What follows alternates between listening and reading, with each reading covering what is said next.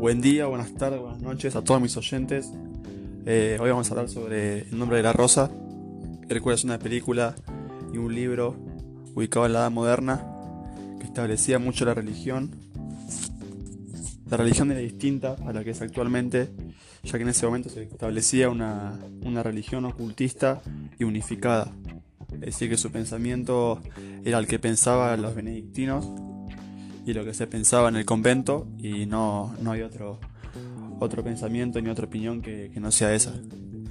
En la cual no está de acuerdo Guillermo con esto y tuvo una gran pelea con un benedictino que fue un enfrentamiento por el tema de la risa, ya que don Guillermo era, era un franciscano y los franciscanos establecían que la risa eh, estaba bien, ya que Aristóteles tuvo unos, unos libros sobre la comedia y bueno, sobre la risa. Pero los benedictinos estaban de acuerdo, ya que decían que la risa era un pecado y te hacía la cara como un mono. Y, y bueno, diferentes situaciones. Se puede ver en la película una gran contradicción de órdenes, como expliqué anteriormente. Hay un bando, hay diferentes tipos de bandos, que son dos, que dan órdenes distintas. Están los franciscanos y como dije antes, los benedictinos.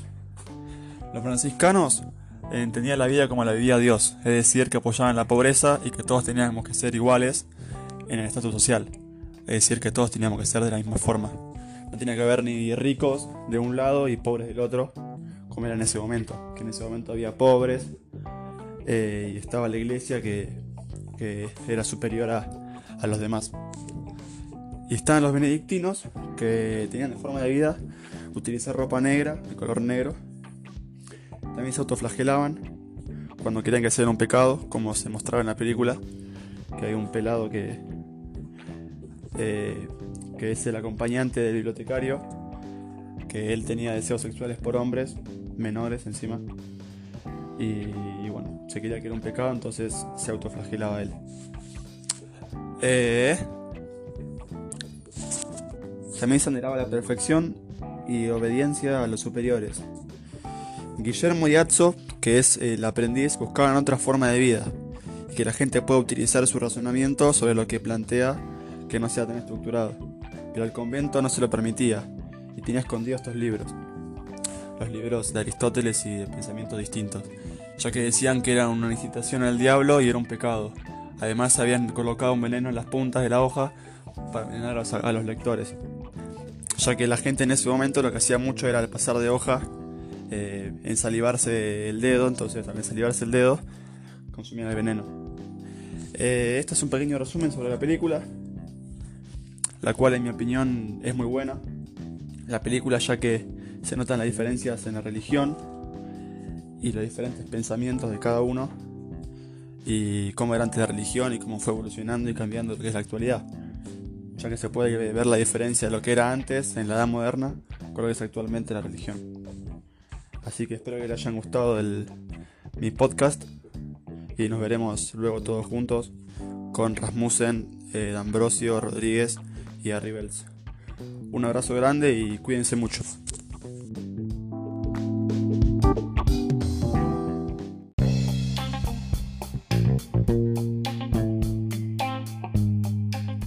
Buenos días, buenas tardes, buenas noches. El tema de hoy va a ser Sócrates, que fue un filósofo importantísimo en la filosofía antigua. Fue un filósofo y un excelente maestro. Sócrates revolucionó la filosofía haciendo de la misma una especie de servicio para el hombre, hacerle una guía práctica en su vida. Decía que la filosofía era enseñar a saber vivir y saber vivir es conocer el bien y el mal. Sócrates no escribió ningún libro, todo el legado de él nos vino gracias a Platón, que fue su gran discípulo. Él hablaba del arete o de la virtud y la definía como conocimiento y sabiduría, es decir, la ignorancia era lo contrario de la virtud. Él dice que llegamos a la virtud cuando aceptamos que no sabemos nada. En cambio, el que reconoce su propia ignorancia da un paso hacia adelante. El oráculo de Delfos denominó a Sócrates al hombre más sabio de todos porque no se creía sabio. Esto lo enseñó mediante un método llamado la mayéutica, que significaba parto. Esto fue aprendido gracias a su madre. Sócrates fue llevado a juicio por doble acusación, por un lado debido a la juventud y por otro lado impiedad pública. Debido a la juventud fue porque los hacía filosofar, hacerlos pensar distinto al poder y impiedad pública significaba burlarse de la religión de aquel tiempo. Fue condenado con 280 votos en contra y fue condenado a beber cicuta, una planta venenosa que cumple su objetivo en 5 minutos. Sócrates jamás se reconoció culpable, el discurso que dio Sócrates fue expuesto en un libro de Platón llamado La Apología. Bye.